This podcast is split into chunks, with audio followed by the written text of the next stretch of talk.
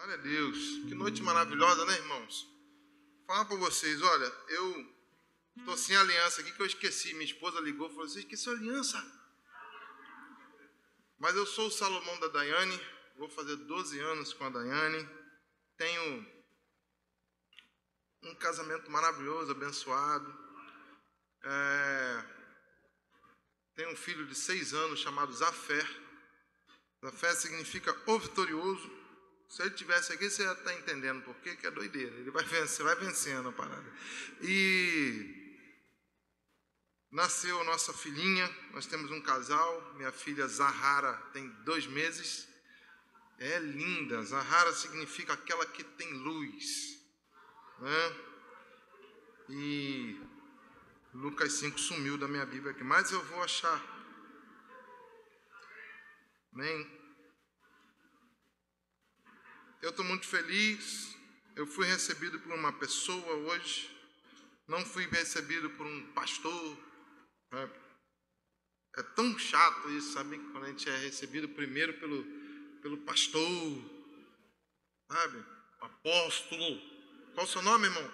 Apóstolo fulano de tal. Falei, sua mãe caprichou, hein? Botou apóstolo.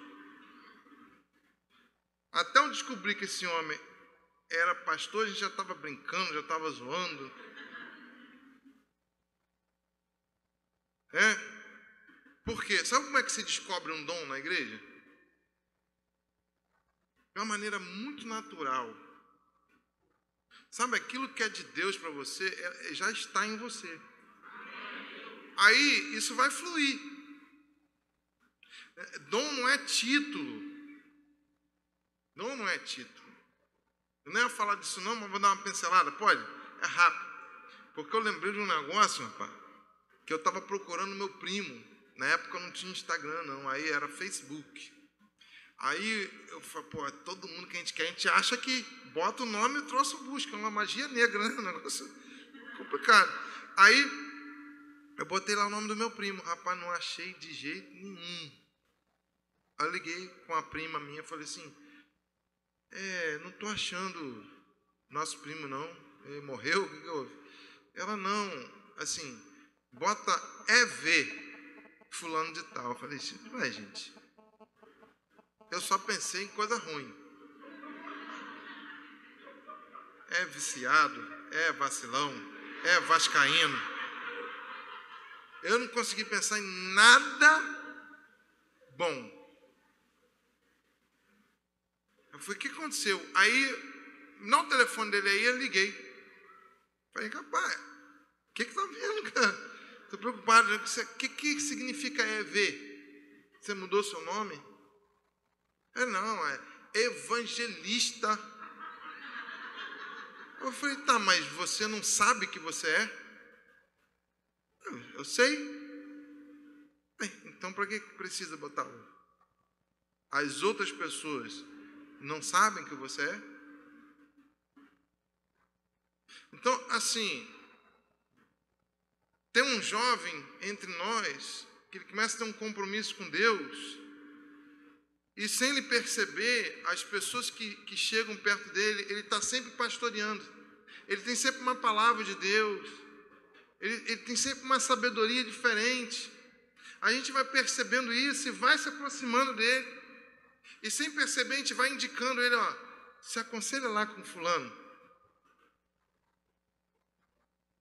Mas ele é o pastor da igreja. Se aconselha lá. Porque há um dom, cara. E a igreja já está reconhecendo. E aí, essa pessoa só precisa amadurecer, ter experiências, ser experimentado pelo presbitério. Quem sabe estudar um pouco, que ajuda, né?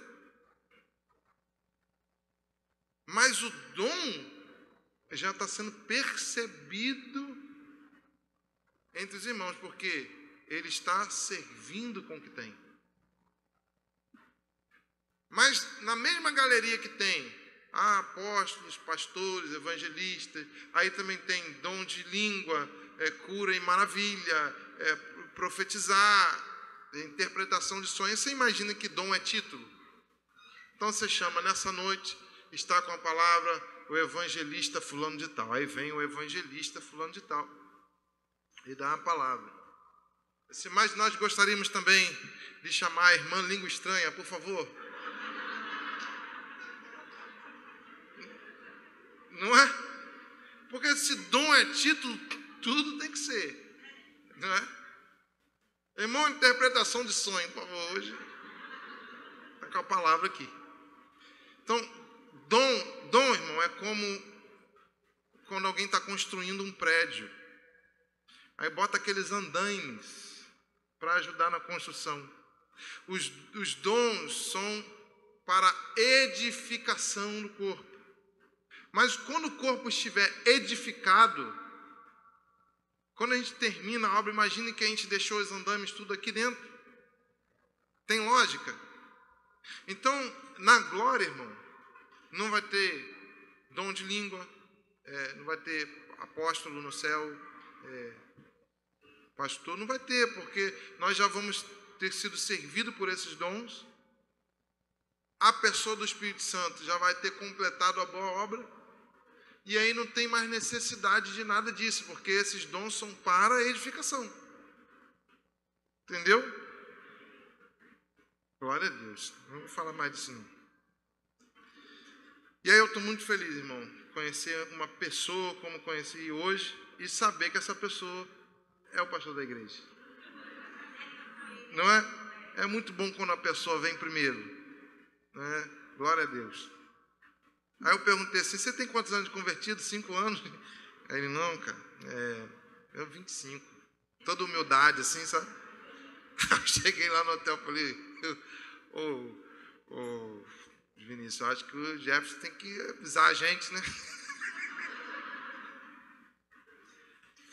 Aí é o seguinte, aí no Lucas 5, aconteceu uma coisa versículo 1. Aconteceu que, quem achou aí? Diga a. Não, diga achei, só para ter certeza.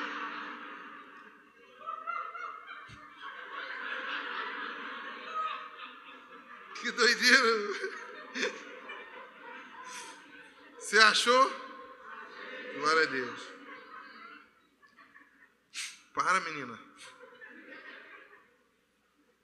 E aconteceu que Jesus estava junto ao lago de Genezaré, e a multidão apertava para ouvir a palavra de Deus. A primeira coisa que me chama a atenção nesse texto é que a multidão não estava o apertando para ser curado. Também era legítimo, né? Jesus cura, amém? Mas a, a preocupação deles era uma: eles apertavam querendo ouvir a palavra de Deus e sabiam que Jesus era portador dela. Olha que interessante. Então, essa deve ser sempre a nossa motivação no ajuntamento. Ouvir a palavra de Deus. Cantar que é viciado na palavra, mas sair daqui direto para o Instagram, para o WhatsApp, para o Netflix e não ter um relacionamento com a palavra, não vai ajudar. A multidão apertava para ouvir a palavra de Deus.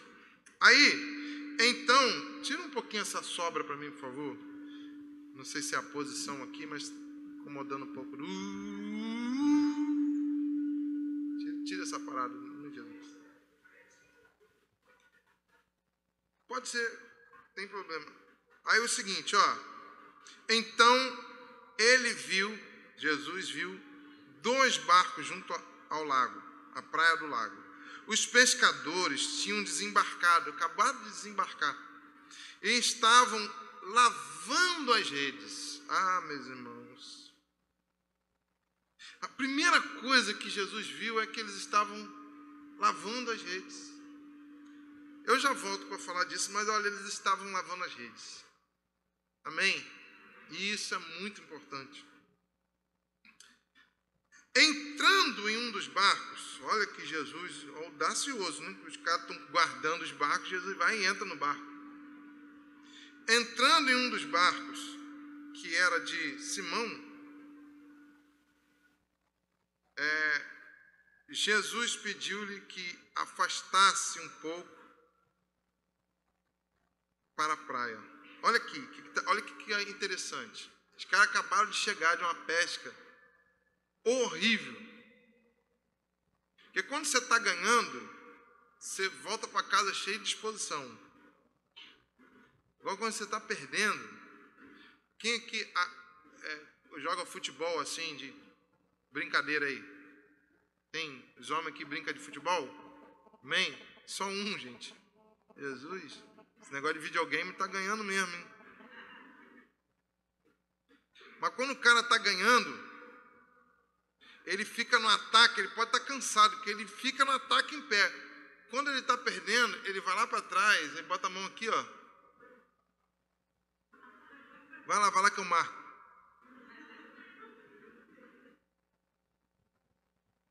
Os caras voltaram de uma pesca frustrada. Aí Jesus olha os barcos, eles lavando a rede depois de ter trabalhado à toa. Pega um dos barcos, afasta, entra no barco dos caras, fala assim, ó, bota aqui que eu quero aqui, eu quero pregar aqui.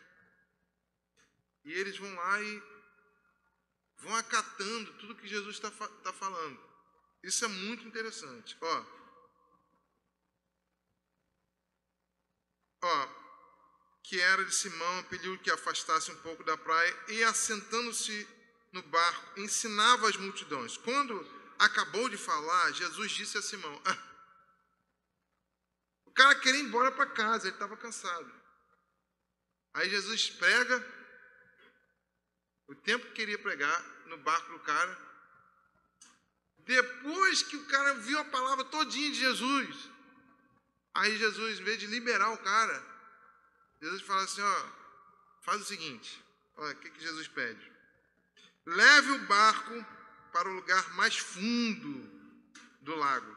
Então lance as redes de vocês para pescar. Irmão, é tanta riqueza nesse texto. Era para levar o barco para o lugar mais. Era para o lugar mais raso? Era para o lugar mais fundo. A resposta de Simão foi a seguinte: Mestre, olha só, assim, com todo respeito, querido, assim, é, eu Posso, eu posso ser indouto, porque as, as pessoas achavam, acham que Pedro, Tiago, João, eles eram burros. Não. Indoutos, é, eles não, não eram doutores. Mas isso na terra, porque no mar eles eram mestres. Então Pedro está falando assim, ó, Jesus, assim, eu não queria jogar minha patente assim para o senhor, não, mas eu sei o que eu estou fazendo. Quando um pescador diz que o mar não está para peixe, é porque ele tentou tudo que ele tem de experiência. Ele jogou a rede, não deu, aí daqui a pouco ele joga o anzol, não deu, ele troca o tipo de isca, ele bota a isca viva, ele bota a isca artificial, ele vê o vento onde está, ele, ele faz um montão de coisa. O pescador tem um monte de macete. Quando ele viu que tudo que ele podia, dentro da experiência de anos dele, não aconteceu, o mar não estava para peixe. Tem dia que é da caça, outro do caçador. Não é assim que a gente aprende? Demorou. Pedro está falando isso aqui para Jesus. Jesus, hoje o mar, desculpa aí, mas eu, eu sei o que eu estou falando. Deu ruim. Aí, Jesus falou assim: Rapaz, deu ruim nada. Sabe de nada. Pega o barco e vamos para um lugar mais fundo. Aí você lança a rede para pescar. A resposta de Simão: Mestre, eu havendo trabalhado toda a noite, a noite inteira, nós não apanhamos nada, mas sob a Sua palavra eu vou lançar a rede. Fazendo isso, eles apanharam uma grande quantidade de peixe. E as redes deles começaram a se romper de tanto peixe que tinha. Então fizeram sinais para os companheiros de barcos que estavam nos arredores, para que fossem ajudá-los. E foram e encheram ambos os barcos, e a ponto de quase afundarem todos eles. Vendo isso, Simão Pedro, esse é muito poderoso, ele se prostrou e disse assim: Eu não sou merecedor de nada disso. Ele se prostrou aos pés de Jesus, Senhor, Senhor, afasta-se de mim, porque eu sou pecador. Pois à vista da peste que fizeram, a admiração se apoderou dele e de todos os seus companheiros, bem como de Tiago e de João, filho de Zebedeu, que eram seus sócios. Então Jesus disse a Simão: Não tenha medo, de agora em diante eu vou fazer de você um pescador de almas. E arrastando eles os barcos para a praia, o que, que eles fizeram? Enriqueceram. Não, deixaram tudo e o seguiram. Irmãos, nós estamos diante de algo que é um segredo. Eu tive um sentimento hoje, eu falei assim, acho que é só um sentimento. Mas eu gostaria de falar nessa noite a essa congregação sobre unidade. Presta atenção, não existe, não existe, não existe avivamento que não tenha a marca da unidade. O resto é barulho. Avivamento verdadeiro sempre vem marcado pela unidade. Há uma movimentação evangelística nessa igreja. Mas deixa eu falar uma coisa para vocês. Se esforcem pela unidade. Porque João 17 vai revelar que não existe nada, nada mais poderoso na evangelização que a unidade. A Bíblia vai dizer em João 17 que Jesus expressa um desejo, ele fala assim: Eu gostaria muito que vocês fossem um, assim como eu e o Pai somos um. E se vocês conseguissem ser um, assim como eu e o Pai somos um, eu estou colocando um pouquinho nas minhas palavras aqui, mas depois você lê lá, João 17, tá bom? Aí eu, eu, eu quero fazer vocês serem um em nós. É como se Deus estivesse falando assim: olha, eu não quero mais ser três, não. Eu quero ser quatro. Eu quero dispensar da realidade da comunhão que os três vivem a vocês. Meu, meu irmão, não é brincadeira, não como que a gente está afastado dos desejos celestiais, eternos. Sabe por quê? Porque é fato. Varão, és que te digo, essa semana, essa semana, o cara já está assim. Você vai receber, ele não sabe nem o que ele, glória, glória, glória. Agora, quando eu falo para você, que Deus quer nos fazer comungar da realidade espiritual, amorosa entre os três que são um. Ele fala assim: Eu quero que vocês sejam um em nós.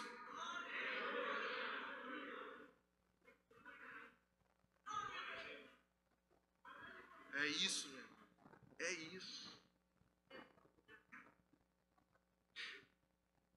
Porque se vocês conseguirem serem um, o mundo entenderá que Jesus Cristo é o Senhor. Aí eu tenho um irmão, fanqueirão, que chegou para mim e falou assim: Ó, eu tenho dificuldade aí com, com essa parada de igreja. Eu falei, eu tô na igreja até um tempão, é, é isso mesmo, eu também tenho. Mas é, qual é a sua?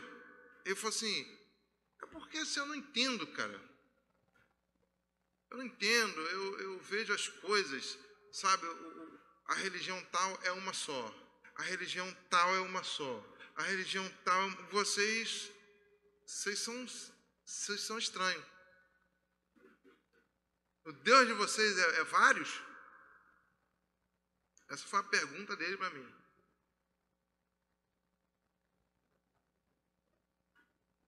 Graças a Deus, irmãos, por fora nós ainda estamos representando o corpo de Cristo no momento que ele foi esfacelado, sabe?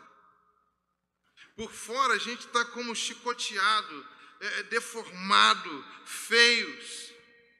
Mas quando o soldado foi tentar quebrar o, o, a, o joelho de Jesus ali por misericórdia, para que ele morresse mais rápido, sofresse menos, ele chegou lá, Jesus já estava morto. Porque o que matou Jesus é aquilo que está nos matando ao contrário. A falta que nós não temos era a falta que Jesus morreu por ela. Nós passamos um mês sem ler a Bíblia, ou mais. Nós passamos muitos meses sem dobrar o nosso joelho, sem ter comunhão com o Pai.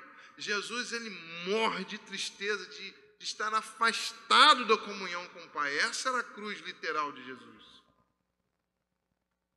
Não a de madeira. E quando os soldados chegam lá, Jesus já estava morto. E aí eles não precisam não precisam quebrar a perna, eles furam no lado, vê que estava morto. E aí tudo que estava dentro de Jesus foi vertido na cruz. O sangue e a água que nos lava. E aí se cumpriu a profecia bíblica que diz que a gente não conhece essas coisas, irmãos. A gente não dá importância a uma palavra assim tão vaga que a Bíblia fala assim: olha, nenhum de seus ossos será quebrado. Então, por fora, a gente tem uma comunhão estranha, que precisa ser ajustada, porque faz parte do testemunho. Mas, ainda que eu não goste de você, por dentro não depende de mim. Nenhum dos seus ossos será quebrado, porque essa comunhão que nos liga, ela é feita pelo Espírito Santo de Deus. Então, todo mundo que reconheceu o Senhor Jesus, que nasceu de novo, ainda que não transformado por inteiro, mas dentro de si já tem aquilo que nos faz um, o Espírito Santo. Então nós dividimos por presentes de 1,99. Não tem mais 1,99, já é muito antigo, né? Já deve ser 2, 3,99, né? O negócio já aumentou, né? E a gente briga por presentes, por brinquedos como criança, em coisas que nós nem conseguimos explicar, nós somos um. Você chega para um crente mais tradicional possível, um presbiteriano, um qualquer crente você imaginar das igrejas históricas e pergunta assim: Você crê que Deus é um só? Ele vai falar assim: Creio. Aí você faz a pergunta para ele de novo: Você crê que ao mesmo tempo que ele é um só, ele é três? Aí eu falo assim, creio. E você pergunta para ele, você consegue explicar esse negócio? Ele vai falar, nunca consegui. E mas você crê? Ele vai falar, não consigo não crer.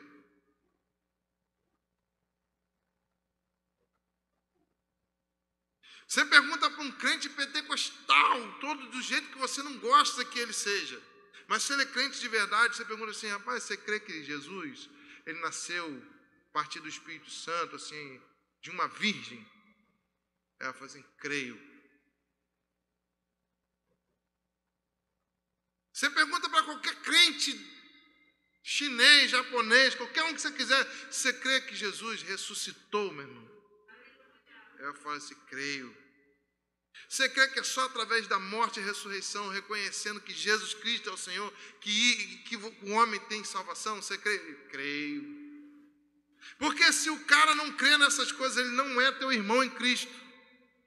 Se ele negar qualquer coisa primária, ele não tem o Espírito Santo, porque quem tem não consegue negar, porque nenhum dos seus ossos será quebrado. Mas sabe por que, que a gente divide? Essa igreja é pintada de branco, a outra é pintada de preto.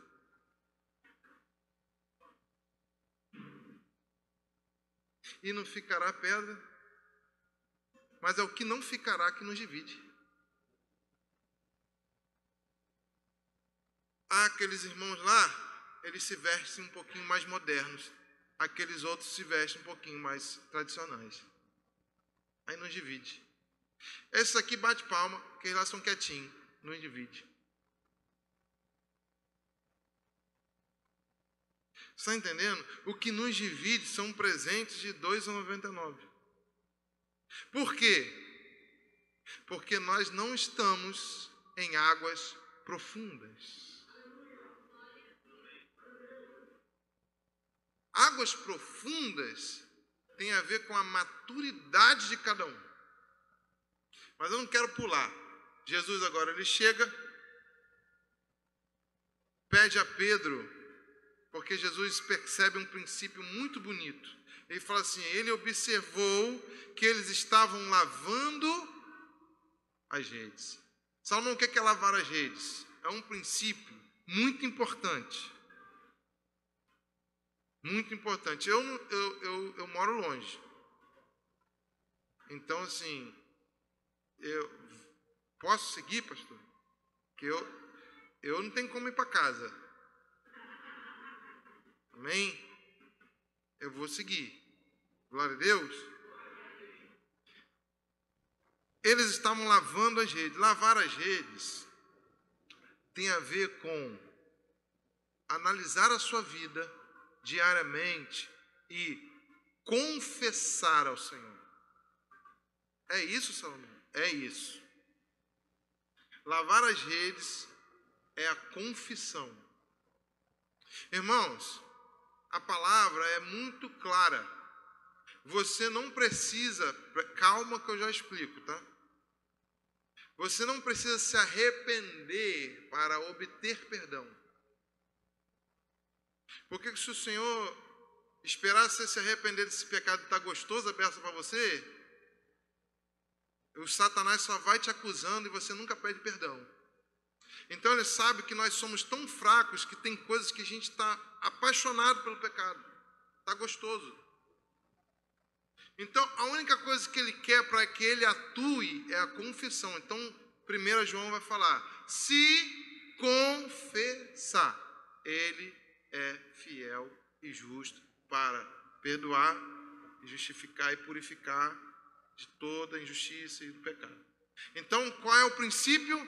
Trazer a luz. Ah, mas eu não me arrependi ainda. Vai trazendo a luz que o arrependimento vem. Porque tem coisa que é processual.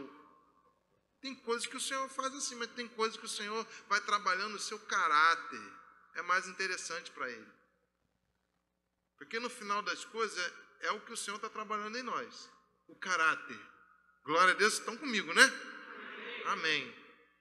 Então, lavar as redes é, ainda que eu não esteja arrependido, confessa. Em primeiro lugar, e sobre todas as coisas, a Deus. E confessa como? Ah, Senhor, hoje eu pequei tanto. Me perdoe, tá? Um jovem chegou para mim uma vez, depois de eu ter avisado ele tantas vezes, ele falou assim: É que assim, né, cara? Aí, aí eu caí. Falei, cara, você machucou? Não, eu caí. Eu falei, então, mas você caiu aonde? Aí a minha ficha caiu. Eu falei, ah, você é, é, é teve relações sexuais com sua namorada. E quando você estava lá no bem bom, você ficou, eu caí, eu caí, eu caí, eu caí. Você estava usando essa expressão com ela? Então, quando você for confessar ao Senhor, você faz como Davi. Eu vou te falar o que, você fez para você confessar. Você traiu a família dela, você violou a pureza, a honra de uma família. Você traiu a sua. Você traiu a família de Deus com esse testemunho. Você feriu o testemunho de Cristo na terra. Você feriu a si mesmo, a sua honra, porque você que também como homem tem honra, e você, sobretudo, feriu a honra de uma menina, de uma irmã em Cristo. Aí você fala essas coisas para Deus. Ele fala assim, Senhor, olha, é, eu ainda estou gostando disso aí, mas Senhor, me liberta disso. Seja sincero para Deus, isso é lavar rede. Amém? É meio pesado, mas vai dar certão. A outra coisa que corresponde a isso também é confessando vós, é, confessando vossas culpas uns aos outros. Então, é um outro princípio dentro da confissão que também vai te ajudar a lavar a rede. Só que esse princípio precisa ser exercido com alguém que reine na área que você vai confessar. Sai confessando as coisas para quem tem o mesmo problema que você, isso vai virar força pecaminosa. Então, se você percebe, pô, eu tenho andado no meu casamento com um problema aqui, eu tenho sido grosso, arrogante com minha esposa, eu tenho sido é, cobiçador, eu tenho, pô, mas aquele, aquele irmão, aquela irmã, eles, eles são tão bons nessa área, eu vou lá confessar aos irmãos. Porque se tudo que você tiver, isso aqui não é catolicismo, tudo que você tiver para confessar, você precisar só do pastor, tadinho, não aguenta. É claro que tem coisa que vai precisar do pastor. Mas, irmão, há muitos pastores aí dentro, amém? Então, ah, eu estou com um problema com, com meu filho. Procura um casal idôneo que já tem uns cinco filhos, já está reinando na parada. Eu assim, rapaz, como é que faz? Aí o cara fala, usa vara. Ah, é. Não, mas não bota só dentro de casa, não. Quando desrespeitar mesmo, você dá a varada. Quem que manda dar a varada? Hã? A psicologia de hoje? É quem? A palavra.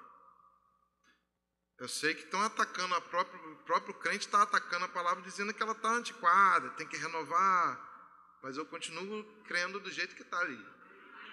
Amém? Aí assim dá varada. Amém? Teve um irmão, teve um irmão lá em Cabo Frio que ele pegou e deu uma varada no filho do outro. É, é assim. Ele aprendeu de um jeito ruim e beça. Então tem que confessar, porque se você traz a luz a um irmão, você ganha uma pessoa de oração por você. Está todo mundo vendo que a rede está suja, mas de repente também está vendo que está limpa. Se você traz a luz aqui, traz uma vergonha, você vai ter dificuldade de repetir. Porque se você tem um princípio, o princípio de confessar, você não vai querer errar de novo. Porque você já sabe, vou ter que confessar de novo. Então isso vai te ajudar, amém?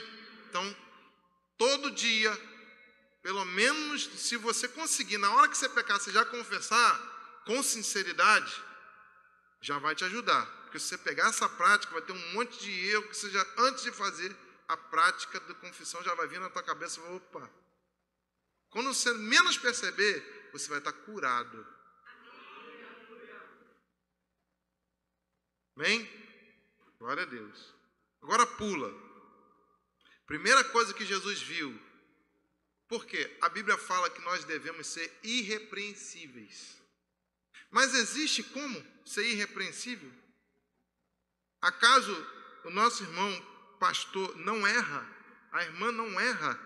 O Salomão não erra? Eu não sou passivo de repreensão?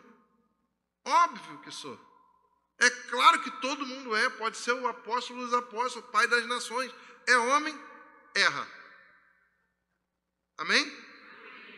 Então, como cumprir a palavra para que a gente tem que ser irrepreensível?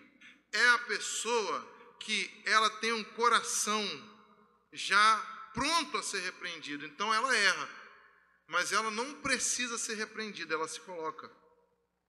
Pastor, eu errei.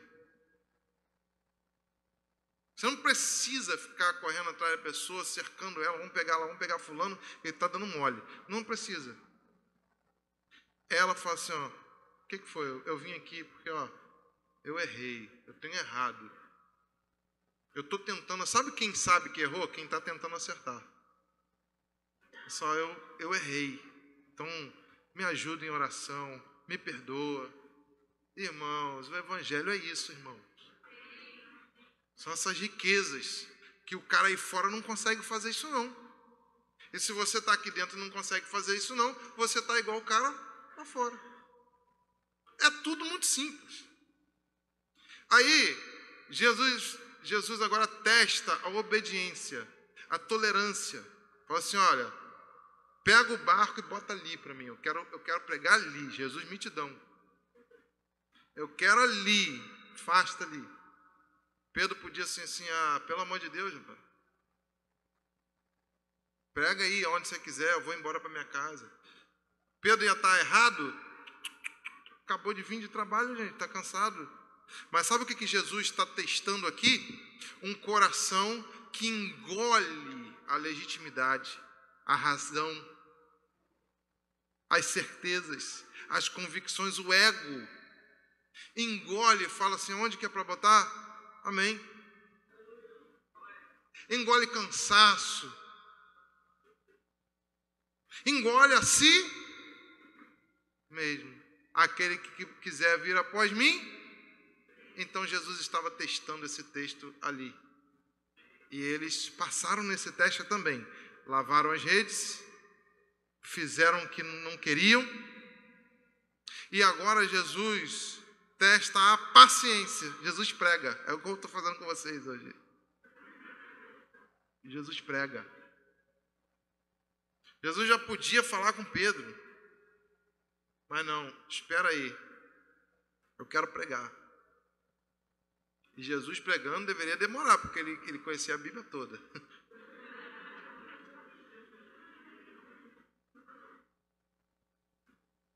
Aí, depois que eles são testados na paciência, que é um outro conjunto de Cristo, paciência, ele fala assim: olha, vem cá, vocês precisam voltar lá para o mar e pescar de novo. Mas Jesus, ó, é o seguinte, vocês, vocês pescaram errado. Errado é, precisa ser em águas mais profundas. Irmãos, nem eu sabia que eu ia falar disso. Águas mais profundas. Olha, existem águas que dão, a gente já cantou isso, né, um, um dia aí com os irmãos. Existem águas que dão nos artelhos. Artelhos. Vim com a calça nos artelhos aqui para vocês entenderem. Existem águas que dão nos joelhos. Existem águas que dão nos. Note que um semeador saiu a semear. Um monte de semente brotou. Aí morreu por um monte de situação, mas uma, a Bíblia fala que caiu numa terra boa, fértil. Essa mensagem é muito explorada, né? Tal da terra fértil é uma bênção. Mas olha, presta atenção. Aqui caiu em terra fértil, terra boa, tem uma coisa muito específica. Ela vai dizer que a um deu 30. Uma deu a 30 por um. Fala do indivíduo. O outro deu a 60 por indivíduo. E o outro deu a 100 por. Então, Salomão, o que, que é isso? É simples. Lá em primeira João, João vai começar a falar assim, ó, filhinhos, Aí a gente lembra assim: ah, João é o, é o cara do amor, ele está nos amando. Olha a linguagem dele, filhinhos. Mas olha o que ele está falando para os filhinhos: Filhinhos, não pequeis. Gente, se você é crente e você precisa ser avisado que não pode pecar, é que a tua idade espiritual é, não anda para frente. O cara está 30 anos aqui, fofoqueiro. Filhinho, menino espiritual. Está não sei quantos anos aí. Iracundo. E não vou entrar em pecados mais pesados, íntimos. Que a, a, o cara não liberta, não, não liberta. E, e sabe os segredos, é negar. Irmão, tem coisas que não adianta você orar. Falar assim, Senhor, me transforma num homem de oração. É, é Deus que está orando para você. Rapaz, vira um homem ou uma mulher de oração.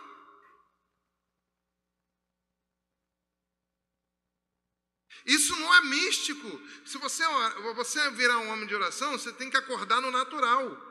E no natural, se você trabalha oito horas, não adianta você acordar sete horas. Porque se você acordar sete horas, você não vai conseguir orar. Porque você tem que tomar banho, você tem que fazer tomar café. Então você tem que acordar seis horas. Se acordar seis horas, você vai estar cheio de sono. Se você começar a orar, você vai dormir. Então o que você tem que fazer? Ir para o natural, se organizar, tomar um banho gelado, tomar um café, anotar o que vai orar, anotar as petições bíblicas de oração. Tem que ser no primeiro no, no natural, no prático, no racional. Aí depois o Senhor te leva para o Santo dos Santos. Mas tudo começa no, no átrio. Senhor, eu quero me transformar. Gente, você não vai sofrer uma metamorfose eclesiástica, não. É processual e é sacrificial. Não tem magia, não. É vai. Então tem gente que não deixa a prática porque não deixa, né? Não é o Senhor que não está te libertando, não. É você que não está se libertando. Abandona, deixai, pois, o embaraço. É para gente. Não é com Deus mais. E no final é tudo Ele, porque Ele vai te capacitar, porque já está em você a vitória chamada Espírito Santo de Deus. Ah, a carne é fraca, tá, ela é fraca, mas aquele que é a força tem muito mais potencial de vitória do que a tua carne. É só você atender a voz do Espírito, não da carne. Amém? Então, presta atenção, agora o Senhor vai falar que os meninos precisam ser avisados para não pecar. Meninos, filhinhos, cuidado com os falsos mestres. Está lá em 1 João. O Senhor tem que ficar avisando para os meninos, porque eles não leem a Bíblia. Então, se vem um falso mestre, ele não tem capacidade, não tem estrutura bíblica para aguentar as heresias que estão sendo lançadas e agora aí no seu Instagram. Aí tem que vir um irmão com o mesmo espírito de João. Eu falo assim, meninos, cuidado com os falsos mestres. Só que quando você chega na fé é legal. Agora, até quando você não vai ter responsabilidade com a leitura bíblica? Até quando? Você não vai se formar em assuntos bíblicos. Enquanto você não fizer, filhinho, menino na fé, não cresce sem palavra, irmão. Só com as palavras de domingo você sobrevive. Agora, crescer na fé é com a sua responsabilidade com Deus.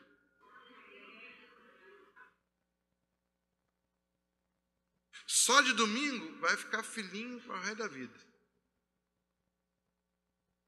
Vai ter coisa que você não vai aguentar. Aos jovens, ele fala assim, João: Olha, jovens, sois fortes, e já vencestes o maligno, porque tendes em vós a palavra da verdade. Então, é qualquer jovem? O cara fala assim: Olha, o jovem venceu o maligno. Não, o jovem não. O jovem é o que mais perde para o maligno.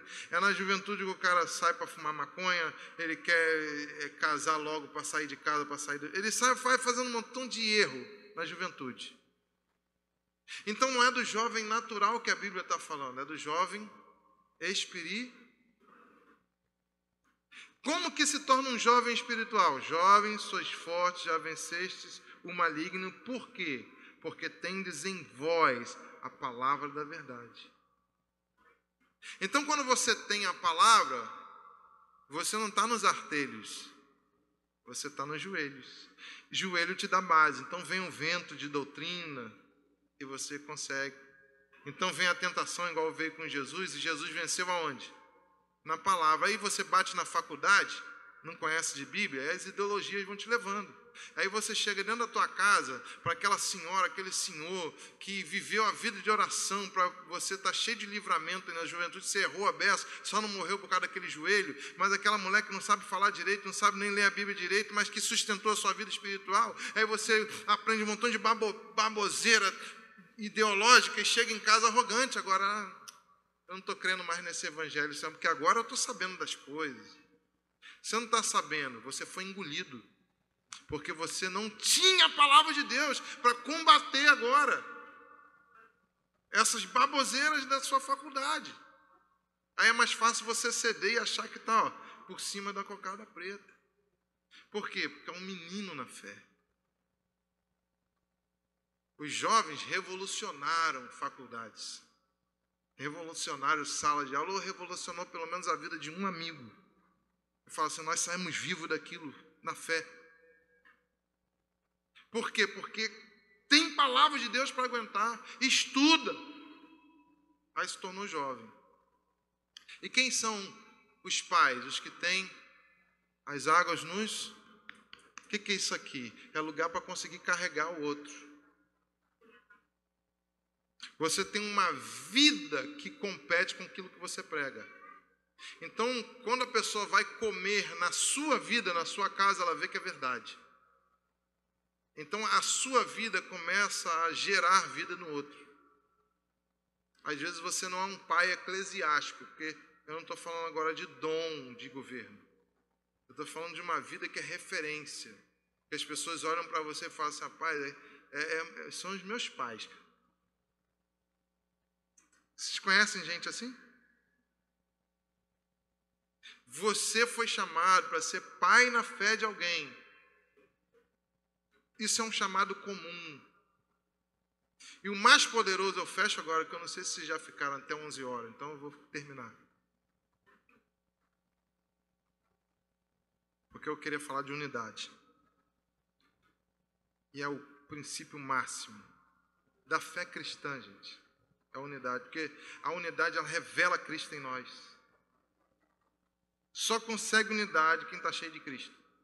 Quem está cheio de si mesmo não consegue. Então agora, quando Pedro ele, ele tem aquela pesca maravilhosa, a primeira coisa que ele faz, ele monta a igreja para ele, a igreja dos peixes maravilhosos. Ele vai para casa e ele, ele monta uma empresa de peixe, a mais rica da cidade. Era isso que podia acontecer. Ele foi o cara da pesca maravilhosa, ele ficou famoso de um dia para o outro. Ele já chegou com todos os pescadores que, que existiam se rendendo ao poder que o Senhor lançou sobre a vida dele. Às vezes o cara não tem um dom de governo. Quais são os dons de governo? Ó, apóstolos, profetas, pastores, evangelistas e mestres. Amém? Às vezes o cara recebe um dom de cura. Está todo mundo doente, aí vem a multidão. E o cara era o seu João, o seu Francisco ali, que não tinha, não conhecia né, a linguagem grosseira, não conhecia a palavra direito, não. Mas ele começa a curar, porque o Senhor deu o dom de cura para ele. Aí ele vê aquele monte de peixe. Ele fala: opa, ele sofre uma metamorfose eclesiástica e ele vira do seu Francisco agora por bispo. E ele monta a igreja dele. Não é de Cristo, é dele. A igreja da cura. E aí, aquilo que deveria ser uma característica da igreja, vira a característica da igreja. A igreja da cura. Só que a igreja da cura vai acontecer o seguinte: errais por não conhecer as escrituras e nem o poder de Deus. Então, o poder de Deus sozinho cria um monte de menino.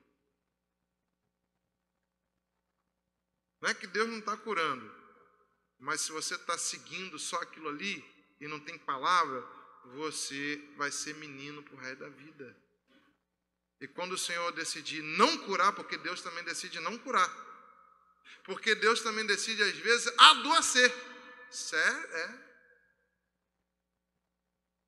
Aí você não vai aguentar. Você vai achar que Deus te abandonou. Porque Deus só diz sim. Deus não diz não.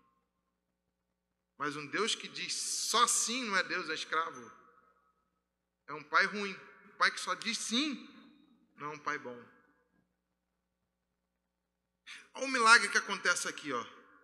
Quando ele recebe o milagre da multiplicação, ao invés de ele ficar famoso com aquilo, com aquela multidão, ele lembra que ele não é igreja sozinho. Tem uns irmãos da Assembleia que vieram ali primeiro, eles são diferentes, mas foram eles que ganharam nossos pais, nossos avós. Nós somos fruto de quem não tomou Coca-Cola por Cristo, não viu televisão, usou terno no sol, mas que seguiu fiel. Calma aí, vamos tentar comunhão com esses irmãos também. Não vamos nos fechar aqui, não. Ah, tem uns irmãos ali, tem uns irmãos aqui, tem uns irmãos a colar. Eu fui numa cidade na Bahia chamada Dário Meira. E eu cheguei lá e vi algo muito interessante. Eu falei, pastor, o que aconteceu aqui? Ele falou assim, um avivamento. Mas como é que foi esse avivamento? Eu, rapaz, eu cheguei aqui, eu não era daqui, cheguei aqui, o Senhor me mandou pastorear aqui, eu assumi uma igreja aqui, os irmãos das igrejas ficaram tudo escabriados. Qual é desse cara, qual é desse cara, qual é desse cara? É normal isso, né? Qual é desse cara, qual é desse cara? Aí o Senhor me deu uma estratégia. Eu falei, qual foi? Ele falou assim: pelo menos uma vez por mês eu fechava a igreja no domingo e nós íamos todos para o culto de um outro irmão. E chegava lá, nós dizimávamos e ofertávamos. A igreja daquela cidade foi impactada. Eu fui num evento que foi numa praça e toda a igreja da cidade estava. Está entendendo? Aí quem era advogado estava naquele dia dando consulta à população. Quem era médico estava dando consulta, quem cortava cabelo estava cortando, quem fazia maquiagem estava fazendo, quem cantava reggae estava cantando e a igreja estava na cidade. Avivamento, unidade, unidade. Chamou os barcos do lado, Agora vamos falar de uma unidade aqui, ó. A unidade de pensamento. Pedro, o mesmo Pedro, foi lá para frente, já andando com Jesus, Jesus já morto, e ele agora cheio do Espírito Santo, ele foi preso. Eu juro que eu estou acabando. Ele foi preso. O que aconteceu? Ele foi preso numa prisão de máxima segurança. Quando ele foi preso nessa prisão, a Bíblia vai falar que tinha uma casa que tinha os irmãos que estavam orando para que ele fosse solto. Note uma coisa, a Bíblia vai falar assim, ó, e eles estavam orando unânimes. Lembra quando na escola dominical você aprende assim, ó, o amém é assim seja. Quando o irmão estiver orando, você tem que estar concentrado no que ele está orando e amém. Amém. Você não sabe o quanto isso é poderoso. Porque esses irmãos estavam nisso no amém, amém. Solta Pedro, amém. Mas eles não estavam crendo na oração deles. Não, não estavam crendo. Então aqui nós estamos diante de um texto que diz que a unidade às vezes é mais forte do que a fé. Como assim? Às vezes você pode não estar crendo, mas se você faz um naquela oração, aquilo que é ligado na terra é ligado no céu. Aí Pedro é solto, quando Pedro chega na casa, tinha uma menina que estava indo assim no portão. Ela viu Pedro, ela volta para dentro de casa e fala assim: Ó, parem de orar, porque Pedro está solto. E ela foi repreendida. Está doida, menina? Cala a boca. Ou seja, eles estavam orando, mas quando recebem a notícia, eles acham que é loucura. Porque às vezes a gente não crê, mas se a gente estiver junto, acontece pastor chega assim, ó, nós vamos ganhar essa cidade para Jesus. Como que vai ser? A estratégia que o Senhor deu é essa. Ah, mas eu não creio. cala a boca e fica junto.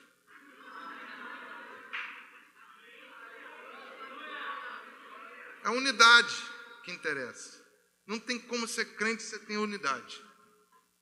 Tem, mas é menino. Quer crescer? Pague o preço da unidade. Amém? Eu não vou falar mais não.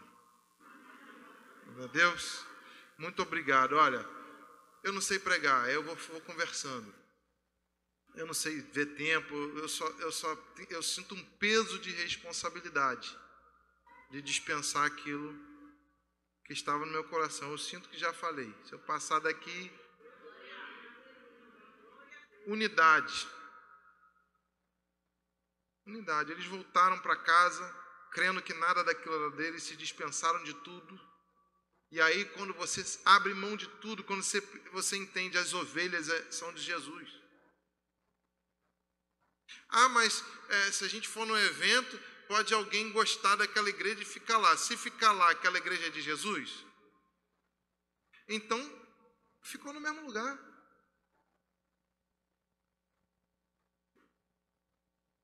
Você não consegue perder uma ovelha que não é sua. É, é do Senhor, é tudo do Senhor. Amém? Cuidado com estratégias, cuidado com estratégias que ofendem sem perceber quem veio na frente. Cuidado. Tem uns irmãos muito famosos que, sem perceber, que eu vou em vários lugares, não vou num lugar só. Aí eu sento com o pastor, o pastor fala, pô, fiquei triste. Por quê? Porque o irmão colocou aqui lugar de novos recomeços. E chamou todo mundo mesmo, assim, sem. Todo mundo que batia lá. De repente, se ele chegasse assim, pô, volta lá no teu pastor, conserta lá. Irmãos que estavam aqui há sete, cinco, dez anos. Então a gente não pode sair entendendo que toda a estratégia é de Deus, não. Ela tem que estar mergulhada na unidade. A unidade vai sempre respeitar, vai sempre amar, entender, suportar até quem não te entende.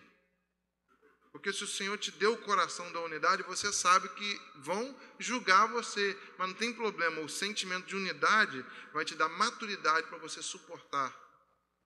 E aí você suportando, a unção que está sobre sua vida vai despedaçar o jugo. Amém? Como último, eu só quero agradecer por essa blusa que vocês me deram, não sei se vocês sabem.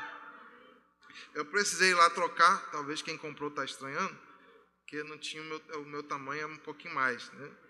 Aí eu fui lá trocar, eu comprei uma da mesma cor, que é da que vocês me deram, não tinha mais a, a XXGG, não tinha.